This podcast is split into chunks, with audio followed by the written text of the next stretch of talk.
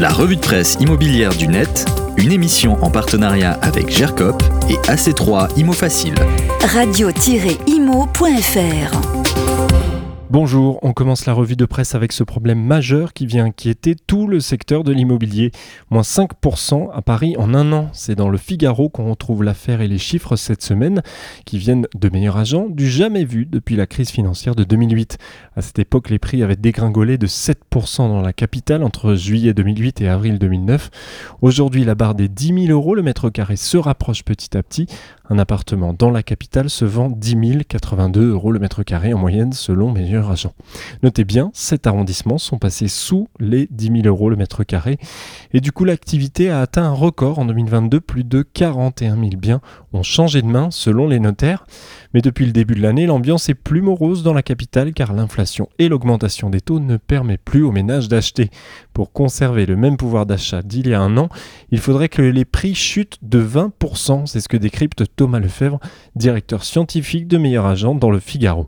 Alors, où en sommes-nous aujourd'hui? La situation est-elle problématique? La décote avoisine les 5% en moyenne en France selon la forêt. Meilleur agent l'évalue plutôt entre 3 et 4%. La négociation concerne près de deux tiers des transactions, affirme Thomas Lefebvre. Un logement sur deux se vendait au prix en 2020. Aujourd'hui, seulement un sur trois. Continuons dans batiactu.com avec cette nouvelle improbable, mais pourtant vraie. Nous sommes à New York, aux États-Unis, et là-bas, une nouvelle règle vient de tomber. Elle vise l'interdiction totale, à compter de 2029, et pour tous les nouveaux immeubles, des cuisinières et chauffages au gaz. Une nouvelle importante, et l'État de New York est très scruté. L'objectif, diminuer la dépendance de l'État aux énergies fossiles, nous dit Batiactu. L'interdiction du gaz, si la disposition législative est promulguée et non cassée en justice, devra s'appliquer dans les petits bâtiments d'habitation et de bureaux de moins de 7 étages d'ici 2026 et trois ans plus tard pour les tours new-yorkaises. C'est ce que dit le communiqué des autorités pour annoncer cette décision qui constitue visiblement une première outre-Atlantique. Pour rappel, en France, le chauffage au gaz naturel a été rendu impossible en maison individuelle par l'entrée en vigueur de la RE 2020 en janvier 2022. Les nouveaux seuils plus exigeants de cette réglementation pourraient, à partir de 2025, aboutir au même résultat en habitat collectif. Enfin, on termine avec Sud-Ouest qui nous partage cette bonne idée, vous en jugerez, crise de l'immobilier, la surélévation des bâtiments existants, une solution écologique et économique. L'idée est bien simple, la crise climatique va-t-elle pouvoir être réglée par la construction en hauteur qui permet notamment d'éviter l'artificialisation des sols?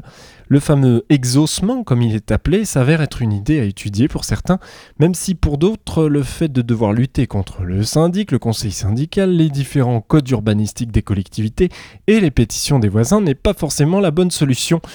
Alors, en dépit de ces contraintes, nous dit Sud-Ouest, la surélévation a bel et bien le vent en poupe, car elle offre une solution toute trouvée à une double problématique, atteindre zéro artificialisation nette des sols en 2050, objectif fixé par la loi climat 2021, et produire toujours plus de logements pour résorber la crise climatique. Vous retrouvez tous les liens vers tous les articles dans le podcast de la revue de presse de Radio Imo, ça se passe sur le site et l'appli Radio Imo.